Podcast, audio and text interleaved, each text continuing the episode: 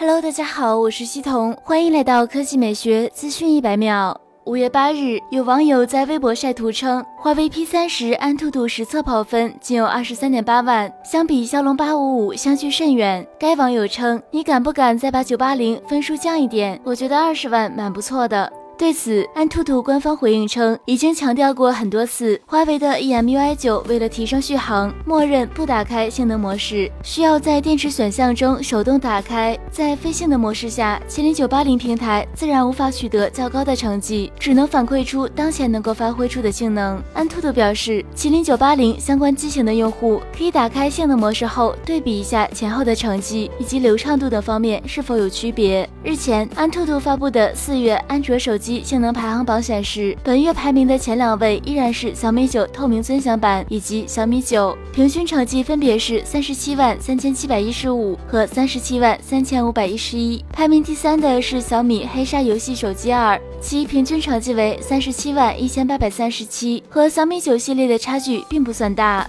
榜单前十名中，唯一一款麒麟九八零手机是排名第十的荣耀 V 二十，平均成绩为三十万六千二百八十九分。好了，以上就是本期科技美学资讯一百秒的全部内容，我们明天再见。